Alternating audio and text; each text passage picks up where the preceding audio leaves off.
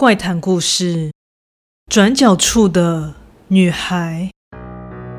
这是去年搬新家时所遇到的事。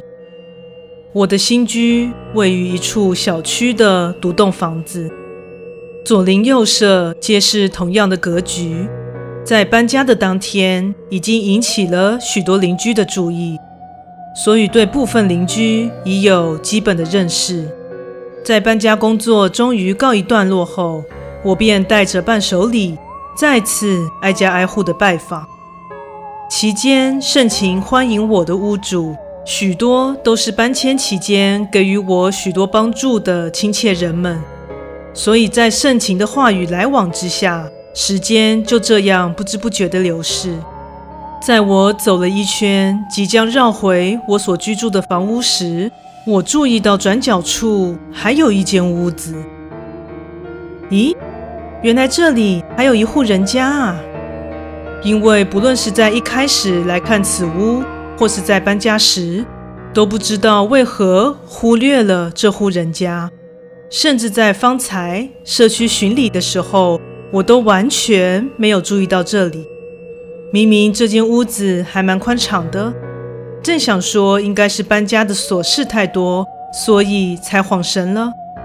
正凑近此户想稍微一探究竟的时候，借由忽隐忽现的围墙间隙，好似看见有人影在晃动。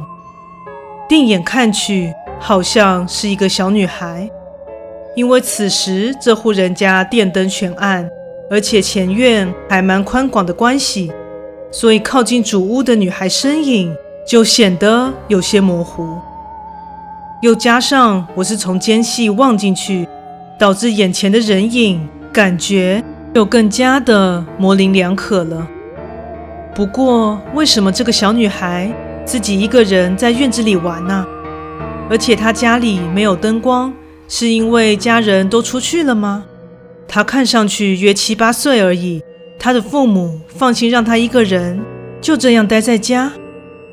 越想越觉得疑惑，加上自己本身也是一名钥匙儿童，从小父母就因为工作忙碌，常常都是独自一个人回家的，一向都是自己照顾自己，所以这样的投射之下，就对小女孩产生了怜悯之情。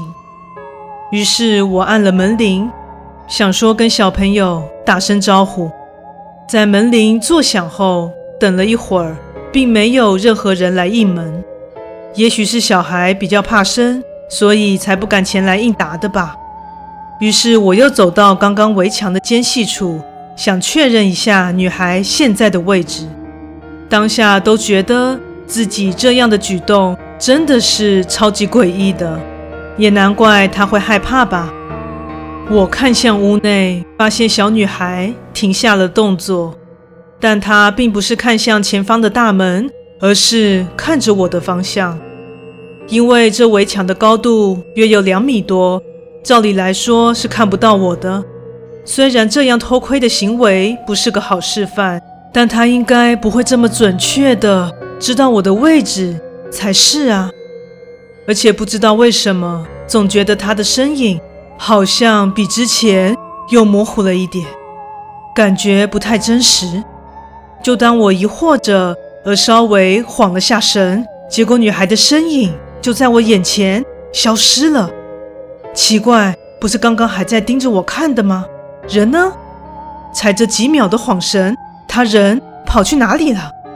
当迟钝的我终于感到不寻常，汗毛正从脚底一路窜升到头顶的时候，我发现女孩的身影竟然出现在二楼的露台，而不知为何的。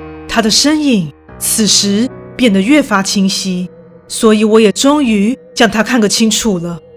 大家有看过抽象风格的肖像画吗？这女孩的五官根本就是扭曲的，也许应该说，她的整个头部都是不成形的。接下来，她开始用她那变形的四肢，用不合常理的角度开始扭动了起来。也许是眼前的场景。实在是太过于惊悚，我当场低头吐了起来。接着听到远方似乎有人向我跑来，抬头望去，原来是住在我对面的太太。喂，你怎么啦？还好吧？她把我搀扶起来，一直抚拍着我的背，接着看我似乎状况好转了，就邀请我到她家里坐坐。在闲聊了一下，他便告诉我那间屋子的事。本来那间屋子是一对夫妻跟他们的女儿一起住在那，但某日发生了悲剧，小女孩意外地从二楼露台的地方跌落地面，因此离开了世界。之后那对夫妻就搬离了那里。之前似乎有将房屋出租，但因为房客皆反映看到怪事，于是后来就这样闲置在那里。事后才知道，其实我们那村子里的负责人一直有试着再联络那对夫妻，请他们过来处理。之后也在那转角立了警示牌，告知住户以及外地来的访客不要再去那里一探究竟了。希望那个女孩总有一日能够安息。故事说完喽，感谢你的收听，诚挚欢迎订阅我的频道。若身边也有喜欢恐怖故事的朋友，也欢迎将本频道推荐给他们哦。另外，本人在 YouTube 上有频道，在 Facebook 上有粉丝专业，喜欢的话也请帮我订阅以及分享哦。那我们下次再见。